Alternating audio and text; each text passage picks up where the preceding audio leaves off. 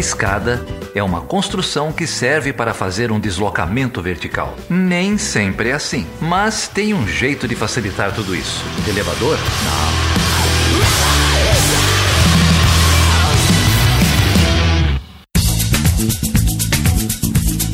Seja bem-vindo e seja bem-vindo a mais uma edição do Chutando a Escada.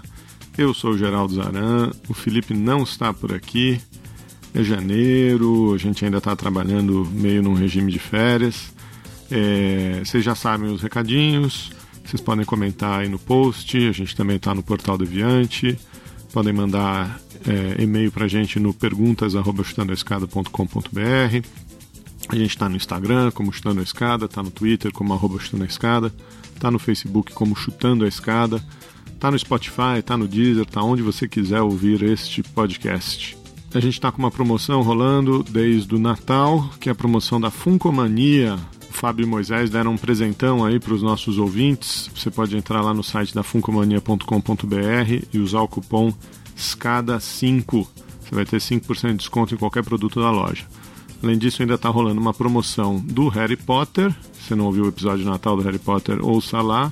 Se você não gostar de Harry Potter, não ouça. Mande um tweet pro Chutando a Escada com a hashtag Harry Potter na Escada. A melhor frase sobre o episódio de Natal vai ganhar um Funko do Harry Potter, aqueles cabeçudinhos. Funko do Harry Potter Prophecy. Se você quer ajudar financeiramente esse projeto, entre no PicPay, picpay.me barra Chutando a Escada. Se você já tem o aplicativo do PicPay instalado, é só procurar o Chutando a Escada. A partir de R$ reais você pode ajudar esse projeto. A sua ajuda é muito importante para a gente manter a continuidade do projeto aqui, manter um episódio por semana, toda semana. A gente ainda está meio de férias, mas o episódio de hoje foi uma conversa que eu gravei com o professor Maurício Santoro, lá da UERJ, do Departamento de Relações Internacionais da UERJ, sobre uma viagem que ele fez à China é, um mês, um mês e pouco atrás. É, o Maurício conta pra gente direitinho como é que foi é, essa viagem. Ele, ele tuitou muito a respeito dessa viagem, praticamente fez um diário de bordo aí. É, ao longo da viagem no Twitter, a galera gostou, começou a retweetar, começou a mandar a gente entrevistá-lo. Maurício já tinha vindo aqui algumas vezes, vou deixar os episódios aí no post, já veio falar de cinema, já veio falar de direitos humanos, refugiados. Então fica aí o link dos episódios antigos, esse papo aí sobre China, uma conversa muito bacana. A gente tocou em tecnologia, revolução Industrial 4.0, é, internet das coisas, inteligência artificial, os próprios modelos de desenvolvimento, um pouquinho da história dessa, dessa revolução econômica na China. Papo muito bacana aí, recomendo para todo mundo. Aproveitar que o Felipe não está aqui, tem alguns agradecimentos é, para fazer, coisas que eu esqueci de fazer ao longo do ano de 2018. Em outubro, lá na, no encontro no Unpox, eu encontrei com o Hugo Agra o Hugo está estudando Relações Internacionais, está fazendo um doutorado lá na UNB. É, veio conversar com a gente, tomou cerveja, falou que é ouvinte do podcast. Falei que ia mandar um abraço para ele aqui, não mandei. Então, Hugo, minhas desculpas, com dois, quase três meses de atraso. Um abraço para você, grande ouvinte aí do podcast. Arruma alguma coisa para a gente fazer aí em Brasília, que a gente vai aí. É, mandar um abraço também para o Pedro Ramos, Pedro, lá da escola Avenues, aqui em São Paulo, uma escola de ensino fundamental, ensino médio. Ouvinte do podcast, convidou a gente para ir lá bater um papo. Fui lá bater um papo com uh, os alunos secundaristas dele, galera se preparando para modelo. Foi muito legal, obrigado por me receber aí. Hugo, um abraço para você e para seus alunos. O último episódio, o episódio o último, o último episódio de 2018 ou o primeiro episódio de 2019, depende de quando você ouviu, foi a playlist para sobreviver ao ano de 2019, que o Felipe gravou lá com o Samuel e com o Leandro Pereira do podcast Ergo. Episódio muito bacana, a gente recebeu muitos e-mails, recebeu muito feedback, o pessoal gostou muito, muitas recomendações é, de músicas também é, que podiam ter feito parte é, dessa playlist. Queria agradecer todo mundo aí. A Raquel de Paula disse que a música Rock and Roll do Nando Reis devia fazer parte da playlist. O Caio Caetano lembrou de uma canção do Chico, Pelas Tabelas, lá no grupo do Telegram. Agora eu não vou lembrar quem mandou, vocês me desculpem, tá? É, mas mandaram a Flow Sem Partido do Kivitz, que eu escutei e gostei demais. E a Beatriz Leal Craveiro mandou um recado lá no nosso site sugerindo que a gente tocasse a música Mão na Mão, do Márcio Faraco. Uma música muito recente aí que também foi sugerida pela arroba Fran Becker lá no Twitter. Eu não sei se são a mesma pessoa, mas tem o mesmo gosto musical. E uma última correção aí, um momento erramos aqui do Chutando a Escada. No início do último episódio, vocês ouviram a música Retros, que o Felipe é, anunciou aqui como sendo uma música do Samuel Hernandes, Samuel que participou aí do, do episódio. Me parece inclusive que o apelido dele é Zat, não sei exatamente porquê. Mas é, a música não é dele, ele interpretou a música, mas a música Retros é do J. Maranhão e do Moacir Luz. Os créditos estão corrigidos aí é, no post, fica aqui o nosso pedido de desculpa e nosso agradecimento de novo para o Samuel, para o J. Maranhão e para o Moacir Luz. Com vocês agora, Maurício Santoro falando sobre China. Vamos lá.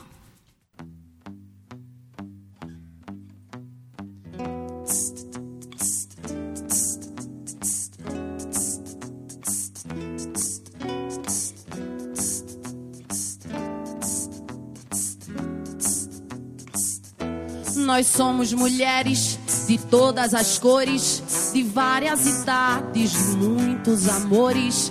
Lembro de Dandara, mulher foda que eu sei. De Elza Soares, mulher fora da lei. Lembro Anastácia, valente guerreira. De Chica da Silva, toda mulher brasileira.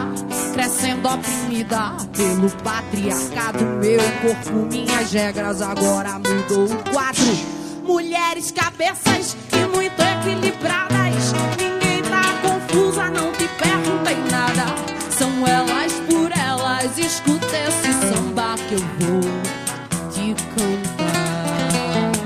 Eu não sei porque tenho que ser a sua felicidade. Não sou sua projeção, você aqui se baste. Meu bem, amor, assim quero longe de mim.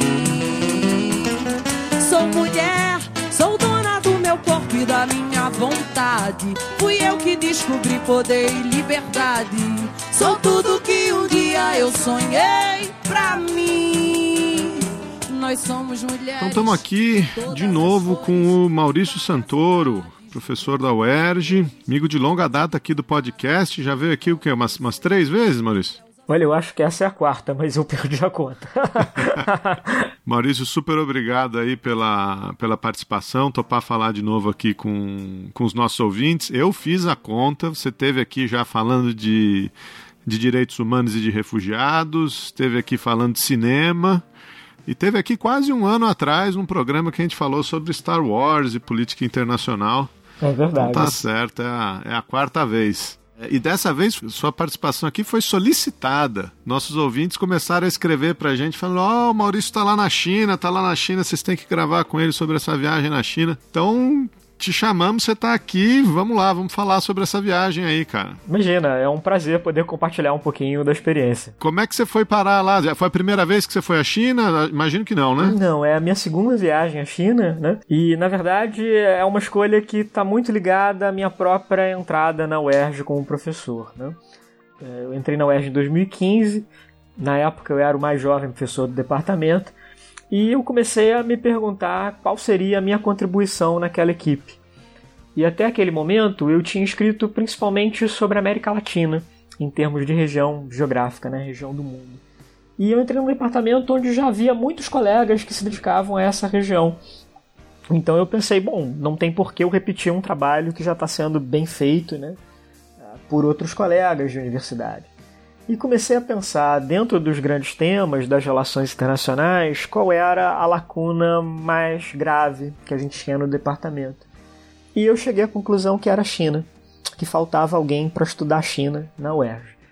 E ao mesmo tempo, isso veio num momento em que eu queria voltar a estudar idiomas, tinha quase 10 anos que eu não aprendi uma língua estrangeira, e eu sempre tive muita vontade de aprender uma língua não ocidental, mas me faltava tempo. E aí juntou a fome com a vontade de comer. Falei, bom, vou aprender uma língua não ocidental e ao mesmo tempo vou me dedicar a um país que é muito importante para as relações internacionais, para a política externa brasileira e para o qual há uma escassez de estudos no Brasil. Então, a partir daí, eu comecei a estudar mandarim no início de 2016. No ano seguinte, eu fiz a minha primeira viagem à China para participar de um congresso acadêmico em Hong Kong. Aproveitei para conhecer Macau também, né, que fica em frente a Hong Kong. E voltei esse ano porque eu ganhei um prêmio do governo chinês. Eu ganhei um concurso de ensaios sobre a China organizado pela embaixada chinesa no Brasil. E o prêmio foi exatamente essa viagem para ficar duas semanas na China, viajando por Pequim e por cidades da província de Guangdong, no sul do país. Peraí, conta desse ensaio pra gente, então. Foi, foi um texto, foi uma análise política? Foi o, o, o que, que foi? Olha, por incrível que pareça, não. É, o tema do ensaio era eu e a China. E eu pensei, bom, sobre o que, que eu vou escrever? É, eu já escrevo tanto artigo acadêmico, tanto artigo jornalístico, né? Falei, agora é o momento de fazer alguma coisa diferente. Então eu fiz um ensaio mais lírico, mais emotivo, uh, falando sobre a importância da China na minha vida, o quanto ela tinha ampliado meus horizontes, me feito olhar o mundo de outras maneiras, né? Contei algumas histórias engraçadas, por exemplo, eu tentando explicar para minha mãe, que é filha de italianos, por que, que eu estudo a China e não a Itália.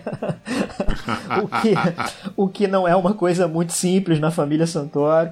Então foi um, um, texto muito mais pessoal do que eu tô acostumado a escrever, muito mais literário, né? E foi legal, foi gostoso escrever o texto. Ele vai ser publicado pela embaixada chinesa. E bom, o concurso premiou uma dúzia de pessoas, né? Os dois primeiros lugares com a viagem para a China.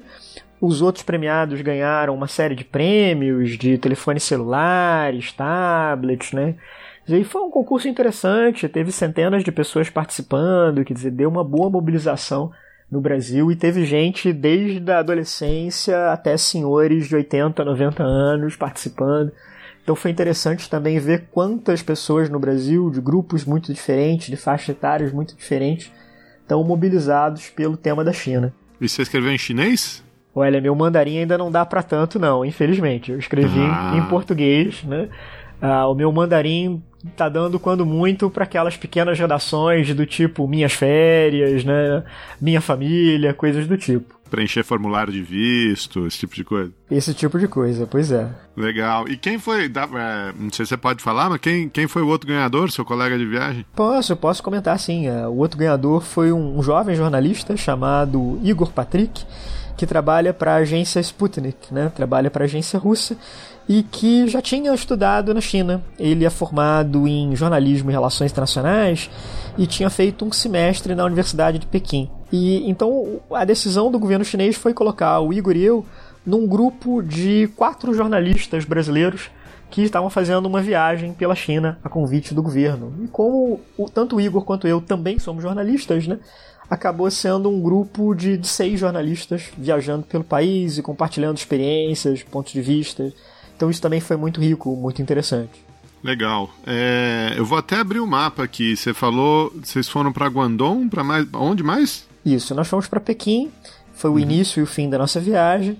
E nós fomos para a província de Guangdong, que é no sul da China, e visitamos quatro cidades ali: é, Guangzhou, né, Cantão, que é a capital da província, e mais as cidades de Jiaoqing, uma pequena cidade nas montanhas de Guangdong, a cidade de Zhuhai, no litoral, que é uma zona econômica especial, a cidade de Shenzhen, que é uma, uma metrópole científica, tecnológica. Né? Então foi muito interessante. Cada uma dessas cidades tem uma, uma história muito própria, né? Um, uma característica muito peculiar. E foi uma maneira da gente ver várias dessas facetas da, da China contemporânea e havia um, um, tema né, que, que permeava a viagem, né, por isso ela foi organizada pelo governo chinês, para marcar os 40 anos do processo de abertura econômica, de reforma econômica da China. Então foi uma viagem pensada para mostrar para jornalistas estrangeiros o que a China tinha conseguido alcançar em termos de desenvolvimento econômico ao longo dessas décadas. Mas no grupo de vocês eram só, eram só brasileiros? Ou tinha mais gente também? No nosso grupo éramos só brasileiros. Alguns é. chineses que estavam ali nos acompanhando, como guias, intérpretes, né, motoristas, mas uh, os convidados éramos todos brasileiros.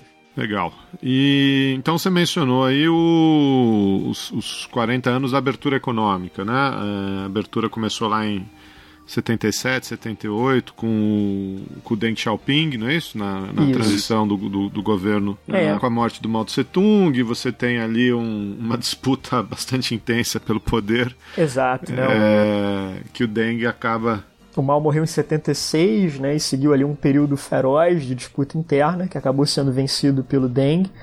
Em geral, se considera que o mês de dezembro de 78 é o início das reformas, porque é o mês em que o, o Partido Comunista oficialmente né, uh, dá o seu aval para o início daquelas medidas. O que, para mim, tem um significado pessoal importante, porque eu nasci em junho de 78. Então, então eu sou basicamente um contemporâneo, né? das reformas econômicas na China. Inclusive foi algo que eu ressaltei nesse ensaio que ganhou o concurso, né?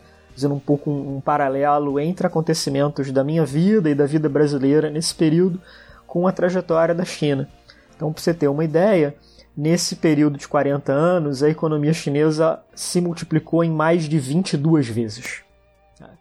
Então, a China deixou de ser um país miserável, dos mais pobres do mundo, como ela era em 78, para se tornar um país de renda média, inclusive de uma renda hoje que é mais elevada do que a brasileira, num intervalo de tempo muito curto, de 40 anos, né? uh, praticamente eliminando a miséria e reduzindo a pobreza para patamares muito baixos. Então é uma experiência histórica excepcional, a gente tem pouquíssimas coisas na história que se comparam a isso, e nenhuma numa velocidade tão rápida e num país tão grande. Então o impacto disso ocorreu não só na própria China, mas para o mundo inteiro dado o tamanho da população chinesa. Né? Quer dizer, hoje é 1 bilhão e 400 milhões de chineses consumindo, comprando, demandando mercadorias, matéria-prima, energia. Então é um impacto para a economia global. Não, com certeza. O... É inter... Eu acho super interessante essa, essa ascensão é, do Deng, né? do Deng Xiaoping, porque ele nunca assumiu um, um posto de liderança é, direta ou aberta no partido, né? É, ele nunca foi presidente, nunca foi o líder do, do, do, partido, mas ficou por décadas ali controlando esse processo de abertura, né? É, houve momentos em que ele teve cargos, houve momentos em que ele era apenas respeitado como um ancião, né, como um líder, né? Mas é uma característica também do que era o Estado chinês daquela época, né, que era mais desorganizado do que é hoje e havia então uma, uma influência muito grande dessas redes informais, dessas alianças pessoais. Né? Hoje seria muito mais difícil ter essa, essa influência que o Deng teve sem ter um cargo formal. Né? As coisas estão, mais, mais formalizadas, mais organizadas.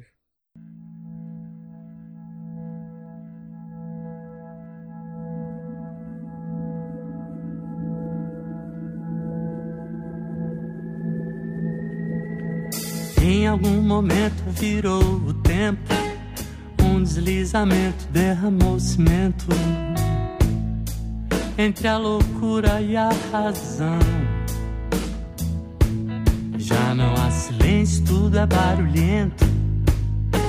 Muito movimento, pouco pensamento. Sobra opinião. Todos similares, carregam nas mãos seus celulares. Rostos singulares se tornam lugares em meio à multidão. Mas eu ainda canto meu rock and roll. Eu ainda canto meu rock and roll. Nos mares, nos Bom, rios, é, vamos falar um pouco da, da, da, sua viagem então. Você chegou em Pequim e ficou, é, ficou algum tempo ali ou já foi direto para Guangdong? Como é que foi? Não, eu fiquei alguns dias em Pequim. Eu tive dois anfitriões na China. Em Pequim, o meu anfitrião é uma empresa pública chinesa chamada China International Publishing Group, que é um, uma agência de notícias, uma editora que é responsável por uma série de órgãos de imprensa chineses publicados em línguas estrangeiras. Né? O objetivo dela é divulgar a imagem da China em outros países. O principal deles é uma revista chamada China Hoje, inclusive tem aqui no Brasil. Eu estava viajando com os dois editores da edição brasileira da China hoje. E a, então esse grupo de publicações foi o meu anfitrião em Pequim. E depois nós fomos para Guangdong, onde o nosso anfitrião foi o governo da província e ocasionalmente os governos municipais das cidades que nós conhecemos. Então foi interessante também, porque aí eu pude conhecer pessoas nas três esferas de governo chinesa, né? no governo nacional, no governo provincial em alguns governos municipais. A China não é um país federalista, né? é um estado centralizado, né?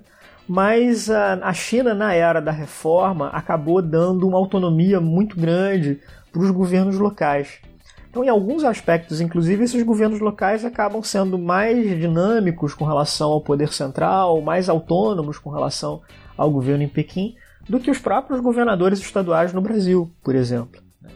Embora a China não seja um regime federalista, eles acabaram incorporando uma das melhores coisas do federalismo, que é essa possibilidade dos governos subnacionais testarem ideias novas, experimentarem e depois o governo nacional implementar numa escala mais ampla aquilo que deu certo no plano local. O que é uma boa lição para nós no Brasil também. Né? O nosso federalismo acaba muitas vezes amarrado numa certa rigidez da Constituição para vários aspectos. Né? Por exemplo, política de segurança. Né? Nenhum governador pode mudar a estrutura das nossas polícias, elas estão definidas pela Constituição. E os chineses acabaram encontrando aí, sobretudo na área do desenvolvimento econômico, né? uma solução muito inteligente de testar essas novas ideias. Bom, eu acompanhei um pouco pelas suas postagens. É, as cidades que você visitou em Guangdong são centros de indústria, né? De, Exato. De indústria de tecnologia, etc. É. Pe Pequim também teve um pouco dessa, dessas visitas em indústria, nos arredores de Pequim, ou ali foi mais institucional mesmo? Em Pequim nós tivemos essas conversas com a, o China International Publishing Group, né? então foi mais qual é a estratégia chinesa hoje em termos de divulgação da sua imagem para o exterior, as traduções que uh, das revistas e sites de notícia, né? quais são os países que estão sendo interessantes para a China hoje. Né? E é uma estratégia bastante ampla, né? quer dizer, tem traduções para várias línguas. Eles estão, inclusive, implementando uma estratégia de expansão na América Latina, entrando com mais força nos países da América Espanhola. Então foi interessante para ver isso. Mas uh, o resto em Pequim foram mais visitas turísticas mesmo, né? aos palácios, aos templos. Né?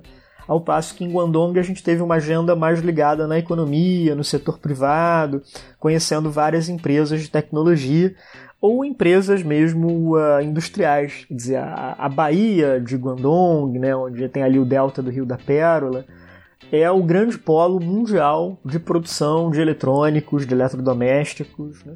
E é uma das áreas também onde os chineses estão apostando nas tecnologias da quarta revolução industrial. Na inteligência artificial, na robótica, na internet das coisas, né? E foi muito impressionante ver o quanto as empresas chinesas estão investindo nesse tipo de avanço, né? o quanto realmente estão apostando em pesquisa e desenvolvimento, o tipo de produto que eles estão lançando no mercado. Né? E uma decisão estratégica muito consciente do governo chinês de evitar o risco de cair na armadilha da renda média, como caíram os países da América Latina, né? que conseguiram fazer a transição de alguns deles, né, conseguiram fazer a transição de economias agrárias para economias industriais, mas estagnaram aí. Não conseguiram se elevar para uma política de inovação, de fabricar produtos de avanço tecnológico, de alto valor agregado. Né? E os chineses estão se esforçando muito para evitar esse tipo de ameaça. Quando você diz isso, Maurício, é... isso significa o quê? É... É, é uma cultura de empreendedorismo? como alguns liberais gostam de dizer, é, ou é política de Estado, é política de inovação, é incentivo fiscal, é, é formação de quadros. Você conseguiu mapear um pouco isso? Consegui, é um tema que me interessa muito, né? E o que eu notei é que não existe essa dicotomia na China. Eu já conhecia um pouco das políticas de inovação, de desenvolvimento científico e tecnológico do Estado chinês, e elas são exatamente o que você descreveu, né? Por exemplo, incentivos fiscais, tanto para empresas quanto para pessoas, se instalarem em determinadas áreas do país. Então, por exemplo, se você é um engenheiro, um programador de computadores, que tem uma determinada especialização valorizada pelo governo chinês, você tem uma isenção, um desconto no teu imposto de renda para se afixar numa dessas zonas econômicas especiais, porque é o interesse do governo que você faça isso. Inclusive uma política chinesa de atrair o chinês de alta qualificação educacional que emigrou, que foi para os Estados Unidos, que foi para a Europa, e o governo quer levá-lo de volta para a China, né, para trabalhar nesse desenvolvimento tecnológico. Mas ao mesmo tempo que existe essa política pública, há também uma cultura de empreendedorismo no setor privado que me impressionou muito. Eu não esperava encontrá-la nessa escala. E eu visitei várias empresas que pareciam estar no Vale do Silício. É, executivos muito jovens, presidentes de empresas muito jovens, aquele formato mais informal, né? as pessoas de. os executivos de jeans, de, de, de, de tênis aquela arquitetura nas empresas sem baias, sem divisórias, né? todo mundo junto na, na, nos ambientes de trabalho coletivos, né? parques industriais, zonas de economia criativas com um design muito moderno, uns cafés charmosíssimos em termos né, de um espaço de convivência. Então isso me impressionou muito, quer dizer, apesar da China ser um regime autoritário, apesar né, de toda, toda a questão de ser uma ditadura de partido único, eles conseguiram de algum modo criar um ambiente favorável a essa cultura de empreendedorismo, de inovação, Uh, inclusive numa área de tecnologia de informação, né, que, que, depende de comunicações muito rápidas, né, muito, muito avançadas e que a princípio entrariam em conflito né, com, com o modo como o Estado autoritário está organizado mas eles estão conseguindo, pelo menos até agora, lidar com essas contradições, né? E a, as próprias zonas especiais são muito bonitas. Elas se parecem muito mais com o campus de uma universidade americana ou europeia do que com um parque industrial, como, como, como eu estava habituado a pensar. Né? São muito verdes, tem, os prédios têm um design muito moderno. Não tem nada daquela fábrica cinzenta que a gente às vezes está habituado a, a pensar. Né? Quando imagina a China. Você mencionou aí essa, essas zonas especiais, né? É, a gente estuda um pouco, é, até para voltar aqui, sabe que essa, essa abertura que começou em 78 foi baseada num modelo de zonas econômicas especiais, né? É, isso permanece ainda? Permanece, permanece. Inclusive eu tive a oportunidade de conhecer as primeiras zonas especiais que estavam ali em Guangdong, né? porque elas foram escolhidas por uma razão geográfica, né? geografia econômica, geografia política elas todas eram zonas que ficavam ao lado de entrepostos estrangeiros. Então, Shenzhen está ao lado de Hong Kong, Zhuhai está ao lado de Macau. Então, é, é, eram regiões onde havia essa proximidade né, com comunidades estrangeiras. Isso facilitava a circulação dos executivos, facilitava, enfim, ali uma, uma, uma viagem ali para vistoria de investimentos, para prospecção de novos negócios. Né? E, e, não por acaso elas estavam na província de Guangdong, que é a província chinesa que tem o histórico mais longo de envolvimento com o comércio internacional, de fluxos migratórios. Então, em Guangzhou, né, Cantão, as pessoas me diziam muito orgulhosamente que a cidade tem dois mil anos de tradição como um grande porto marítimo, como um grande porto de comércio internacional. E isso é algo do qual eles se orgulham muito. É né? uma história que eles valorizam. E, então, assim, não é que os chineses passaram a ser empreendedores dos anos 70 em diante. Quer dizer, ali foi só um momento em que o governo comunista eliminou uma série de entraves, uma série de barreiras que tinham vigorado durante o período da Revolução Cultural, o período do maoísmo, né? aquele período de uma violência política e ideológica muito profunda.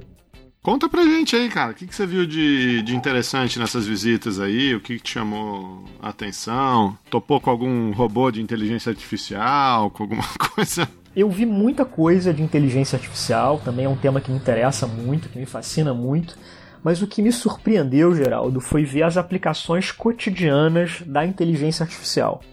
Por exemplo, num ar-condicionado. Você fala, não, espera aí, como assim no ar-condicionado? Porque é um ar-condicionado inteligente que interage com o ambiente. Então ele é capaz, por exemplo, de notar quantas pessoas estão naquele aposento, se elas estão acordadas ou dormindo, e a partir daí ajustar a temperatura, economizando energia em função disso. Algumas versões respondem a comandos de voz né? e são capazes eles mesmos também de, de falar, né? de dar informações, notícias, ou até mesmo de recitar poemas, ler obras literárias. Então imagina, por exemplo, que você quer botar os seus filhos pequenos para dormir. Você programa o ar-condicionado, ele vai ler uma história de ninar para o seu filho, e quando a criança dormir, ele automaticamente vai ajustar a temperatura. E olha, isso que eu estou descrevendo não é um protótipo, isso já está à venda na China. Custa mais ou menos uns 5 mil reais. Dizer, já está ali sendo oferecido no mercado. Né? Um, outro, uma outra empresa também que me impressionou muito, né? uma empresa que está apostando na nova tecnologia de 5G, né, que está sendo desenvolvida por várias companhias chinesas e que é 100 vezes mais rápida do que o 4G. Então isso vai possibilitar o acesso a uma quantidade de dados enorme de maneira praticamente instantânea. E essa empresa está apostando muito na tecnologia de imagens em três dimensões para uso nos celulares. Então, as, as aplicações disso são inúmeras. A gente pode usar, por exemplo, no comércio eletrônico, você analisar um, um objeto em três dimensões, um, um carro, uma roupa, um, um, relógio, o que seja. Uh, pode ser usada para mapas, pode ser usada para lazer, para entretenimento, né? um videogame em três dimensões. E essa empresa tem utilizado também a inteligência artificial, porque eles criaram um, um mecanismo de escanear imagens do mundo real e adaptá-las com inteligência artificial para que elas sejam reduzidas de uma maneira muito rápida e muito efetiva para caber dentro dessa nova tecnologia, né, para caber dentro do que é uma capacidade de dados de um telefone celular. Então é, é muito impressionante. As pessoas ouvem a expressão inteligência artificial e muitas vezes pensam, sei lá, num, num computador como o de 2001, Odisseia no Espaço, né? Ou como o filme do Spielberg que tem esse nome, né, de inteligência artificial na verdade, a inteligência artificial vai entrar na nossa vida muito pelo, pelo uso cotidiano nesses pequenos objetos do dia a dia né? e cada vez mais conectados com outros objetos também movidos à inteligência artificial. Então, essa tecnologia da internet das coisas, né? Internet of Things, também é algo que está sendo muito desenvolvido por essas startups chinesas. E as aplicações são inúmeras.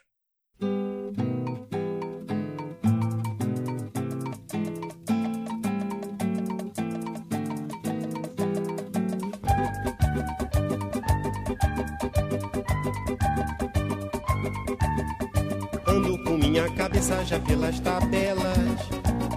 Claro que ninguém se toca com minha aflição.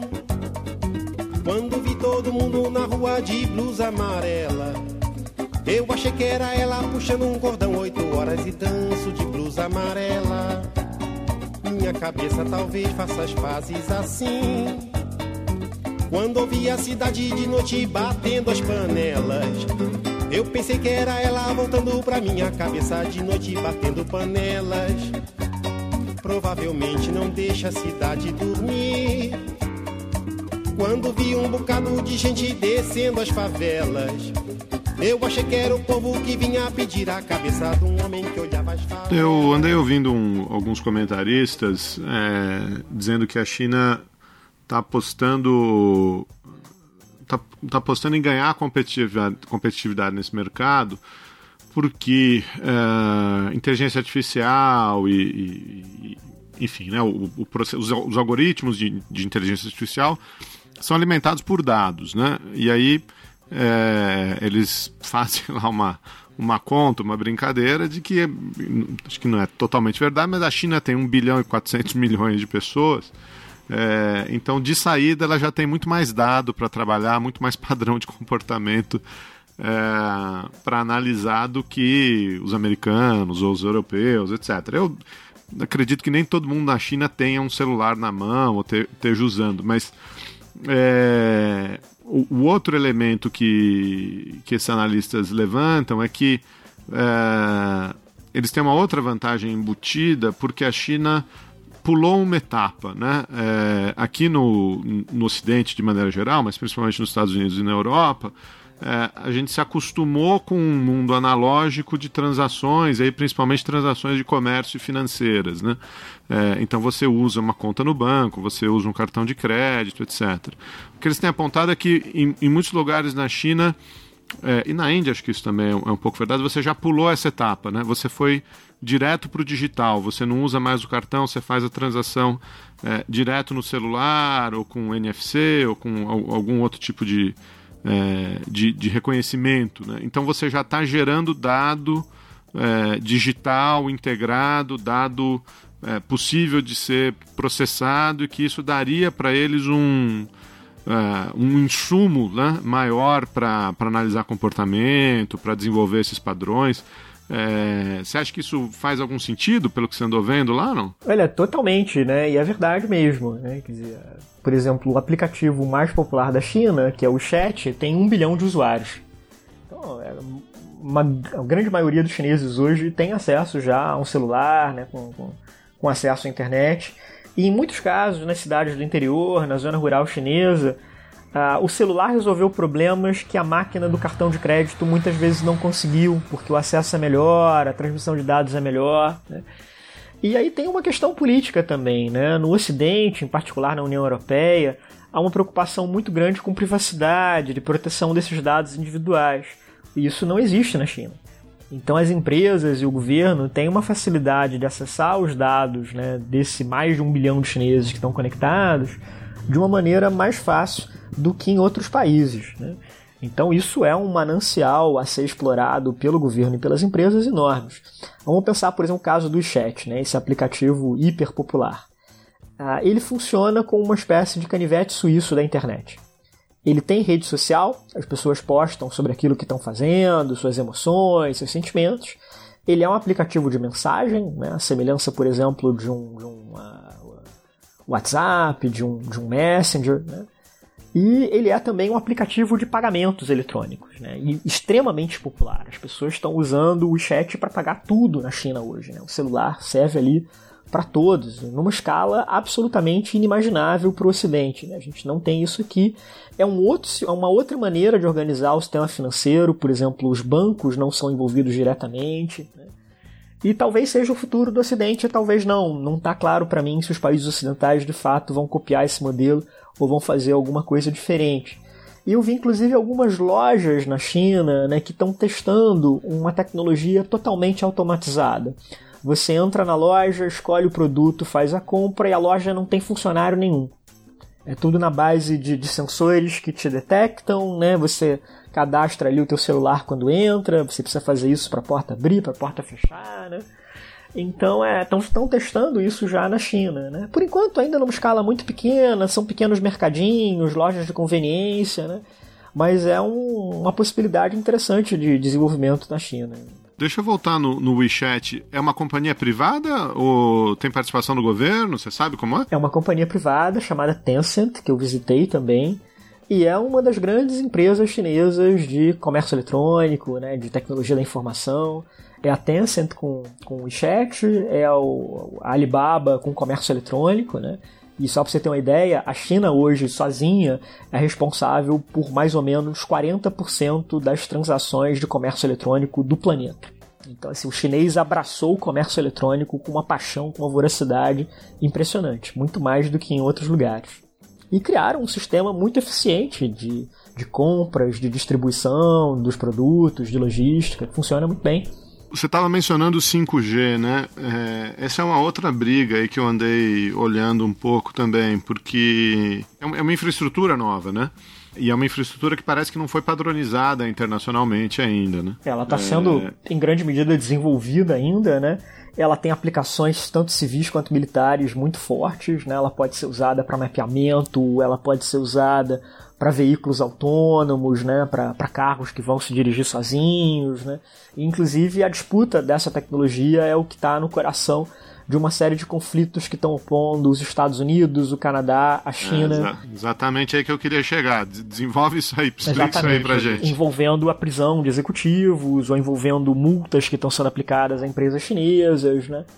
porque tem muita coisa em jogo, é uma tecnologia muito importante, muito sensível do ponto de vista militar, né?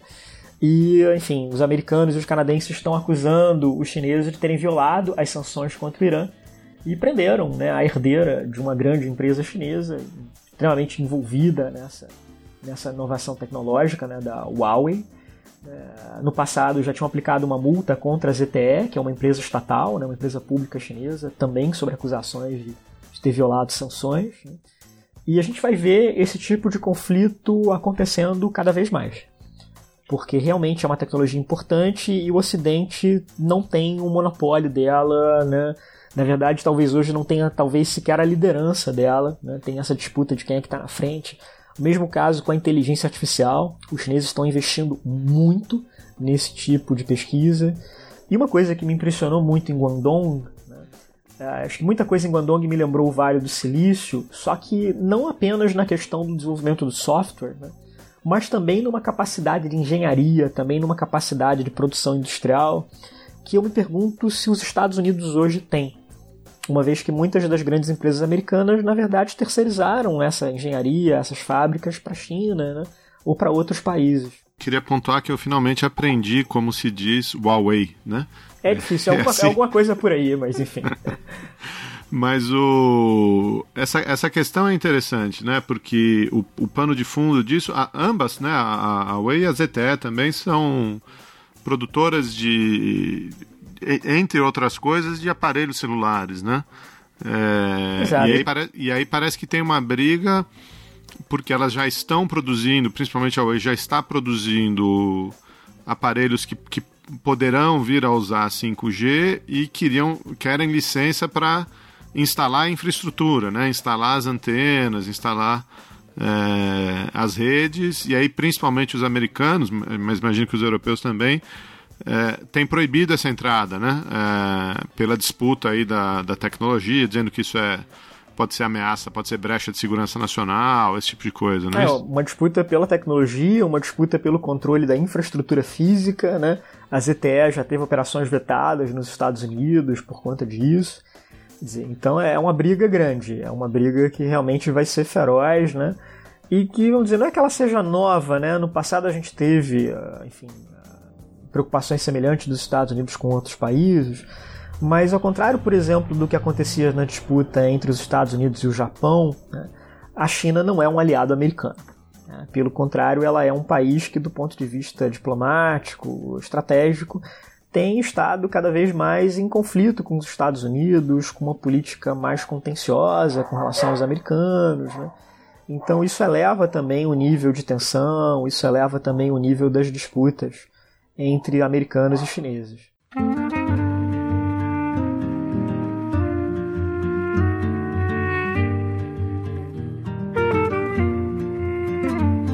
As águas nos olhos do seu Francisco, o chão vermelho de Salvador. João e José juntos correm risco, ela não voltou da noite de horror.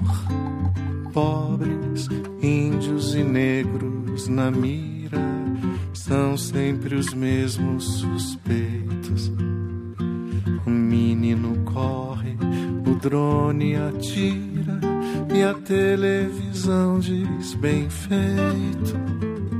Ninguém solta a mão de ninguém.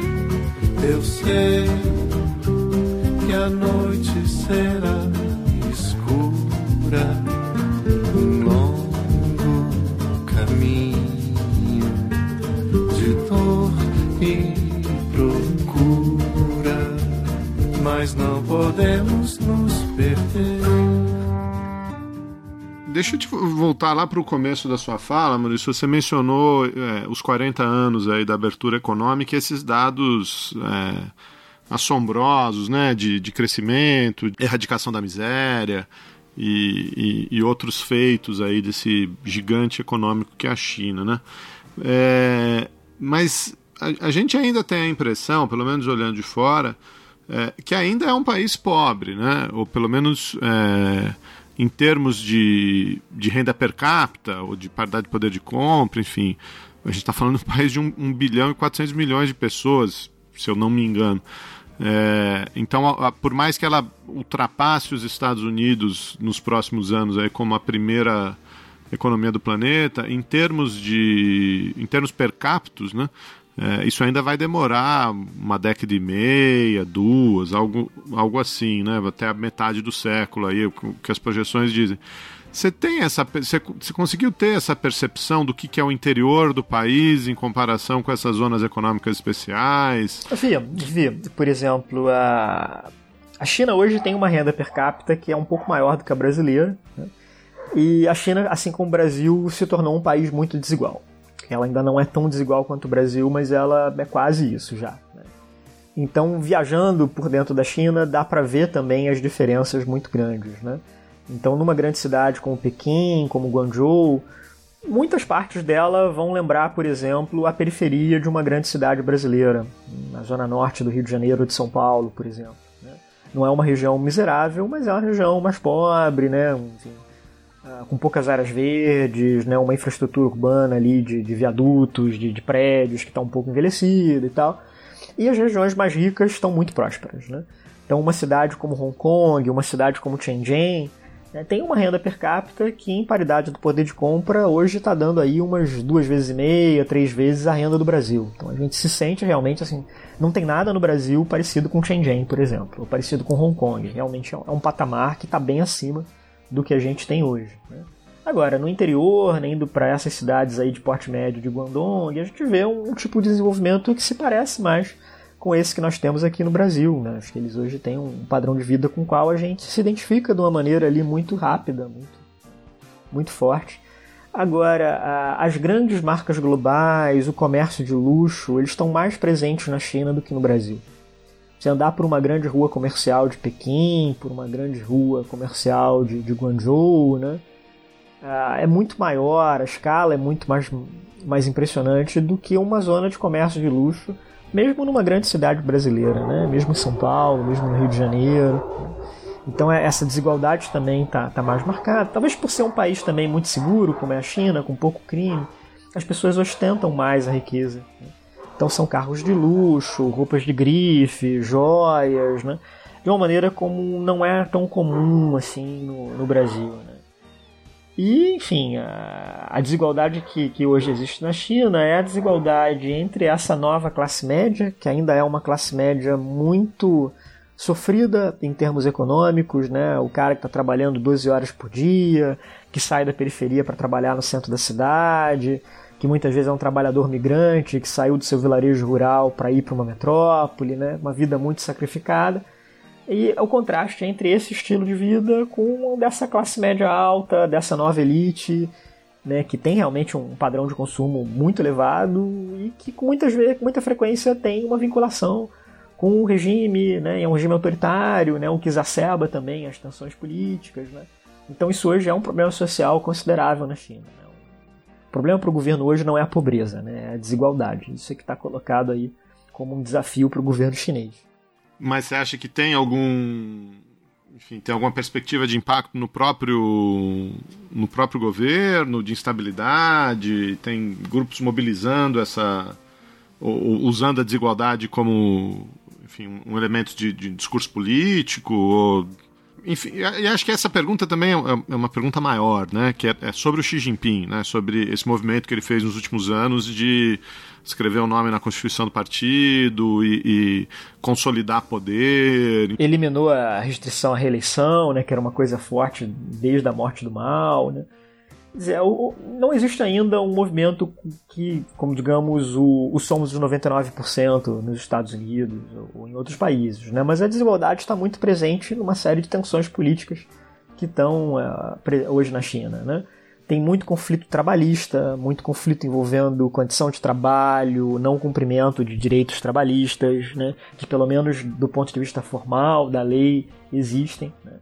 Tem um problema grave, eu diria que o problema social mais grave da China hoje são os trabalhadores migrantes.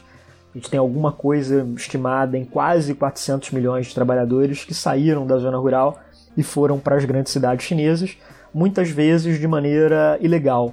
Na China você tem que ter uma autorização do governo para deixar o seu vilarejo e ir para outra cidade. Né? E sem essa autorização, as pessoas não têm acesso a uma série de serviços públicos, né? como escolas, hospitais, elas ficam vulneráveis a serem deportadas de volta para o seu local de origem. Então isso é um problema grave na China hoje né? e afeta uma quantidade de pessoas enorme. Né? E, enfim, a, a, própria tensão que a gente vê, né? um contraste muito grande entre um discurso do governo que é um discurso que olha para esse passado do maoísmo, sobretudo agora com Xi Jinping, como um período idealizado, né? a questão do igualitarismo, do sacrifício, da, da dedicação ao país. E isso está num contraste com, essa, com esse luxo mesmo no qual vive essa nova elite chinesa e muitas vezes os próprios altos funcionários do partido. Né?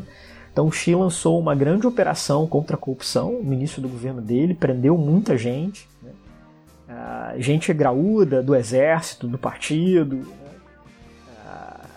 e isso também motivado por esse tipo de, de problema social, né? Quer dizer, pessoas da elite política chinesa que estavam vivendo como nababos, né? Com carros importados, mantendo várias amantes, né? E de alguma maneira quis dar também essa resposta pro, pro, para a população de que ele estava preocupado com isso, de que ele queria fazer alguma coisa a respeito. E acelera acabar, não acabou, só pra. Eu ouvi até que a Globo é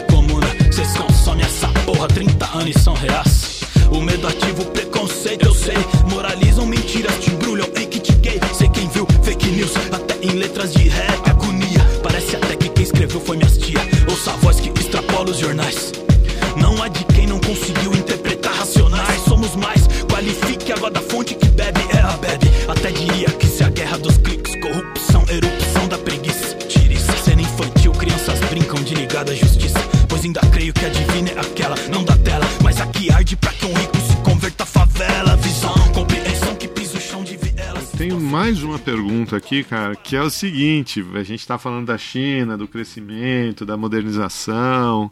Você mencionou aí algum, algumas é, regiões é, com, com, um ar de, de Ocidente, de é, Vale do Silício e cultura empreendedora, etc. Mas, é, por tudo que eu ouço, é, ainda é um país extremamente machista, né? Principalmente nessas relações de, de trabalho. Né? Você pegou alguma coisa disso? Você teve essa impressão? É, tem um, você acha que tem um movimento, alguma coisa próxima de movimento de gênero lá? Ou, enfim, o que, que você. Ah, com certeza, com certeza. E deu para ver de uma maneira muito intensa essas mudanças ocorrendo, né? Por exemplo, a, até a própria revelia do governo, né? Essas oportunidades econômicas criadas nas últimas décadas foram um grande instrumento de ascensão social para as mulheres chinesas, né? Então essa, essa moça que saiu da zona rural, do interior, foi para uma grande cidade, passou a ser mais autônoma financeiramente, passou a ter mais opções de escolha na sua vida cotidiana, inclusive né, se quer casar ou não e tal. E assim, a gente vê hoje na China uma nova geração de mulheres de classe média, né, com um bom nível educacional, boas oportunidades de trabalho, que não estão se casando, mais jovens, né, estão adiando o casamento, estão adiando ter filhos, ou, ou, falam mesmo em não ter filhos, né, romperam com aquele padrão tradicional da família chinesa. Eu vi um número razoável de mulheres em posições de gerência, em posições de liderança, tanto nas empresas quanto no governo. Né? Então, por exemplo, achei uma sociedade bastante avançada nesse aspecto. Né? E, enfim, é, elas estão subrepresentadas na cúpula do governo, né? Você não tem hoje nenhuma mulher ali entre o grupo de elite do, do, do governo chinês. Mas na sociedade como um todo, essas mudanças estão ocorrendo, né? De uma maneira bastante profunda, bastante rápida, sobretudo por esses mecanismos da educação, da ascensão profissional, e como isso gera uma outra expectativa de vida, um outro projeto de vida, né? Que se choca com essa visão tradicional de casar, ter filhos, né? de algum modo apoiar os pais, né? Então, assim, a gente tem toda uma nova geração chinesa que está vivendo de, de outro modo. Quer dizer que você acha que você tá, tá vendo mudança, então? Muito rápida, muito profunda, sem sombra de dúvida. Né? Legal, bom, bom sinal. Eu gostaria de dizer a mesma coisa sobre a sociedade brasileira, mas ultimamente eu tenho É, mas olha, um, acho que uma coisa interessante dessa viagem também, né? Por que, que as sociedades mudam? Né? Acho que se perguntasse para a liderança do Partido Comunista se eles queriam essa mulher mais autônoma, independente, provavelmente eles diriam que não, ou, ou queriam isso de uma maneira muito mais gradual, né? Mas o desenvolvimento econômico cria a sua própria dinâmica social. E a partir do momento em que as pessoas têm essa autonomia financeira, em que elas têm dinheiro no bolso, né? muitas vezes mais dinheiro do que tem os seus pais, a geração mais velha, né? isso gera um, um movimento de transformação muito intenso, muito, muito profundo. Né?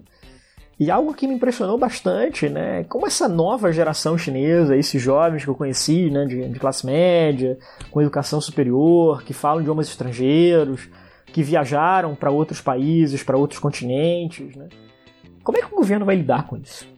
Em algum momento isso vai virar um problema político para o governo chinês também, né? Porque é um, um, outro padrão de expectativas, é um outro padrão de, de, de valores, né?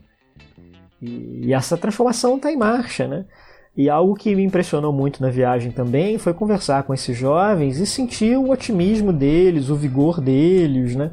Todos eles fazendo planos, me dizendo onde eles querem trabalhar, onde eles querem estudar, as viagens que eles planejam fazer, muito otimistas com relação ao futuro, né? E aí foi um contraste muito grande entre o que eu vejo nos jovens brasileiros, nos meus alunos na universidade, né? Muitos deles falando em sair do Brasil porque não estão encontrando oportunidades aqui. Né? Isso chegou assim até a doer mesmo, né? Assim, a gente já foi um país em que havia esse otimismo também, né? Em que havia essa perspectiva de futuro e perdemos isso. Né? E os chineses estão vivendo isso de uma maneira muito mais profunda. Inclusive, enquanto eu estava lá, saiu um especial no New York Times muito interessante, fazendo o balanço desses 40 anos da reforma. E um dos dados que esse especial trouxe é que a mobilidade social na China hoje é mais alta do que nos Estados Unidos. Então, uma pessoa pobre tem mais chance de chegar na classe média na China do que nos Estados Unidos. Olha só. É, essa transição aí tá, tá acontecendo a passos largos, né? Tanto de da liderança na política internacional, é, mas também na, na base, né? Como as, as mudanças sociais, o crescimento econômico é, é um pouco de insumo para o que a gente vê depois na, na política internacional, né?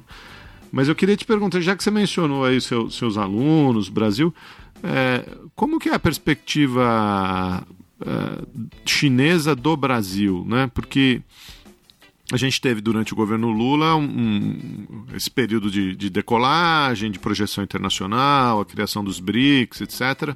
É, mas desde então existe uma percepção de que é, o sonho acabou, o, o gigante dormiu de novo, enfim. É, como que como que os chineses veem isso, né? Eles têm uma um tipo de política externa muito mais ampla, né? acho que você mencionou isso aqui de, de passagem também, né? É, tem a, a nova Rota da Seda, etc. Eles estão. É, me parece que eles têm muito mais iniciativa. Isso de alguma maneira perdeu a importância, essa, essa, essa, essa narrativa do, do, do, da queda brasileira, da, da desaceleração brasileira? A gente ainda continua com algum capital político lá ou. Continua, continua. O Brasil não perdeu importância para os chineses, eles continuam apostando muito no país, né? E tem uma imagem positiva do Brasil, ainda que seja uma imagem permeada daqueles estereótipos clássicos, né? Do Brasil como a terra da música, do, do, do futebol, da floresta amazônica, né?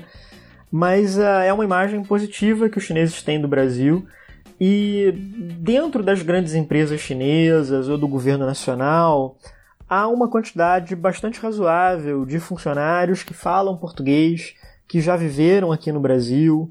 Então, a, o governo e as empresas chinesas podem recorrer a um corpo de especialistas em Brasil razoavelmente amplo, muito maior, por exemplo, do que nós temos aqui no Brasil com relação a especialistas na China.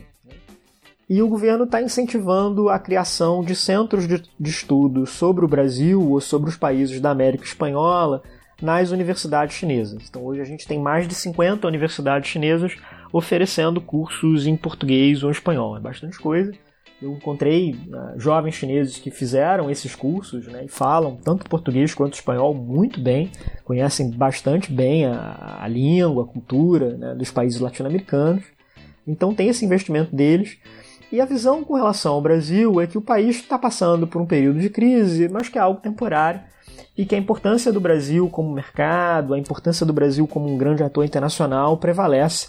E isso, inclusive, é, é a base da maneira como os chineses veem o Bolsonaro. Eles sabem que o Bolsonaro tem uma opinião hostil sobre a China, mas eles não estão muito preocupados com isso. Eles acham que cedo ou tarde o presidente eleito vai se adaptar, porque eles consideram que a força dos interesses econômicos e comerciais é tão grande que o presidente vai acabar adotando uma política pragmática com relação à China. Inclusive, quando eu estava lá também, né, teve um gesto muito interessante do Partido Comunista Chinês, que foi convidar o, o Partido Social Liberal, né, o partido do Bolsonaro, a enviar uma delegação de 10 pessoas para a China, com despesas pagas pelo governo chinês, para conhecer o país. Então, propuseram ao PSL que o PSL montasse um roteiro do que, que eles queriam ver, né? E é a atitude correta, é a atitude pragmática. Né? Dizer, é o grupo que vai governar o Brasil pelos próximos anos. Então é criar um, um canal de diálogo, aprofundar o conhecimento mútuo né? e ter ali um espaço para conversar sobre as divergências, né?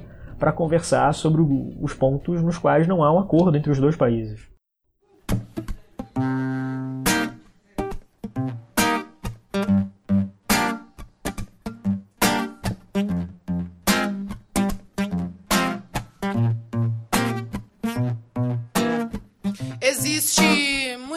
Coisa que não te disseram na escola. Cota não é esmola. Experimenta nascer preto na favela pra você ver. O que rola com preto e pobre não aparece na TV. Opressão, humilhação, preconceito. A gente sabe como termina quando começa desse jeito.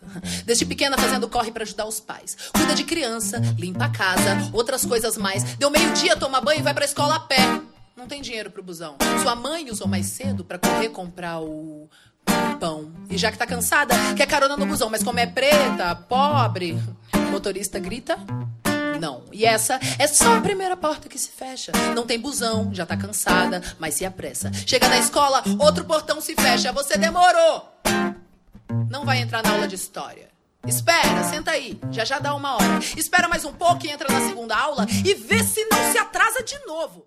Cara, a última vez que a gente conversou, você ainda era diretor né, é, do Departamento de Relações Internacionais da, da UERJ e cargo que você transferiu, cedeu agora recentemente, e a UERJ é, passou, passa ainda por um período crítico na sua história, É, né? A gente viveu uma crise muito profunda em 2016, 2017, né? Agora não, né? Até um aluno comentava comigo, bem humorado, que 2018 foi um ano muito louco no Brasil, mas foi bastante normal na UERJ, e é verdade, né? Então, assim, a gente sobreviveu, né? a universidade tá, tá aí prosperando, né? No nosso departamento foi um período muito rico, a gente criou um doutorado em relações internacionais, vamos selecionar agora a nossa quarta turma, formamos a nossa primeira turma de graduação. Então a, vida continua apesar de todos os problemas, né? Que, que não foram poucos, né? Então é olhar o futuro. Eu pessoalmente estou apostando muito nos projetos de cooperação internacional, porque eu acho, infelizmente, que dada a situação de crise econômica que a gente vive no Brasil e, sobretudo, uma crise nas finanças públicas, tanto no governo nacional quanto no governo do Rio de Janeiro, acho que vai escassear recurso para pesquisa, né? para CAPES, para o CNPq, para a FAPERJ. Então eu estou buscando muito esse diálogo com instituições em outros países. Eu acho que é uma boa maneira de contornar essas dificuldades que a gente está enfrentando e também é sempre bom a gente conversar com colegas em outras, outros locais, trazer ali ideias novas para o Brasil. Isso funciona bem. Foi o Paulo que assumiu, né? O Paulo que assumiu agora e tá, tá com ele essa responsabilidade, né? E aí, claro, como eu agora não tenho mais essas demandas administrativas, né, eu estou pensando também em voltar a fazer viagens mais longas, né? É, um dos meus planos é eu quero voltar para a China em 2019 e uma das possibilidades que eu estou vendo é ficar um mês lá estudando a língua, né, que eu realmente estou precisando, sobretudo para ampliar meu vocabulário. Legal, legal. Faz, fazemos votos que, que isso aconteça, esperamos publicações. Aí tem alguma publicação planejada? Essa viagem rendeu algum, alguma reflexão aí? Eu fiz uma entrevista longa com um boletim acadêmico da própria UERJ, né? deve sair aí pelas próximas semanas, falando sobre China e América Latina. escrevi um artigo para o Intercept sobre as relações entre Brasil e China no governo Bolsonaro, quais são as perspectivas, né? E aí eu conto um pouquinho também da história desse relacionamento diplomático. Né? Uh, quero escrever alguma coisa sobre a quarta revolução industrial na China, né? Esses esforços chineses com, com inovação tecnológica, enfim, vai, vai render aí vários textos, né? E o próprio concurso, o próprio ensaio, né, que ganhou o prêmio, que a embaixada vai publicar em algum momento também aí do, do futuro breve. Esperamos aí as referências para divulgar para os nossos ouvintes aqui. Queria super te agradecer esse, esse bate-papo. Sei que você é um cara super ocupado, super requisitado. É, mas tenho certeza que o pessoal vai, vai gostar muito aí das suas novidades. Não, imagina, é um prazer. Como eu te dizia, é terapêutico para mim. Eu tenho que falar sobre China o tempo todo antes que eu enlouqueça as pessoas. Então, assim, é bom a gente ter essa conversa. Legal, legal. Super obrigado. Eu que te agradeço, Geraldo. Um grande abraço. Dispara, odara, odara, ei, da para, dara, ei, pa, adara, ti, ti, ti, ti, tá, Experimenta nascer preto, pobre na comunidade. Você vai ver como são diferentes as oportunidades. E nem venha me dizer que isso é vitimismo. Não bota a culpa em mim pra encobrir o seu racismo. Existe muita coisa que não te disseram na escola. Cota não é esmola. Cota não é esmola. Disse cota não é esmola. Cota não é esmola. Cota não é esmola. Cota não é esmola. São nações escravizadas e culturas assassinadas. É a voz que ecoa do tambor. Chega junto, venha cá. Você também pode lutar é, e aprender a respeitar.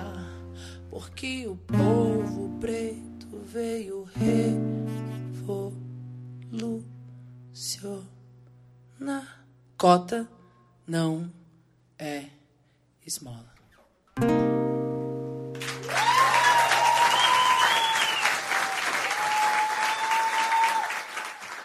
Tá em Santa Teresa? Aqui em Santa. Eu ouço, ouço seus vizinhos, seus cachorros de vez em quando. Rapaz, hoje eu gravei uma entrevista de televisão aqui de manhã, tinha um galo cantando. 10 horas da manhã o Galo tava cantando, né? E a equipe tava assim, mas pô, isso é hora de Galo cantar. Eu tive que explicar, né? Que é um bairro boêmio, os galos vão dormir tarde, né? Provavelmente o Galo é um pintor, escultor. Ai, ai. Pera aí, vamos, deixa eu, deixa eu ouvir um negócio aqui, ver se você consegue ouvir aí. Queria só fazer uma pergunta, ver se dá para encaixar aí. Eu queria perguntar para ele como que eu faço para ter acesso aos clippings que a mãe dele faz para ele sobre a China. Cara, diz pro Felipe assim que os clipes são muito assim, minha mãe recorta do Globo, sabe qual é? Mas é de bom coração, sabe?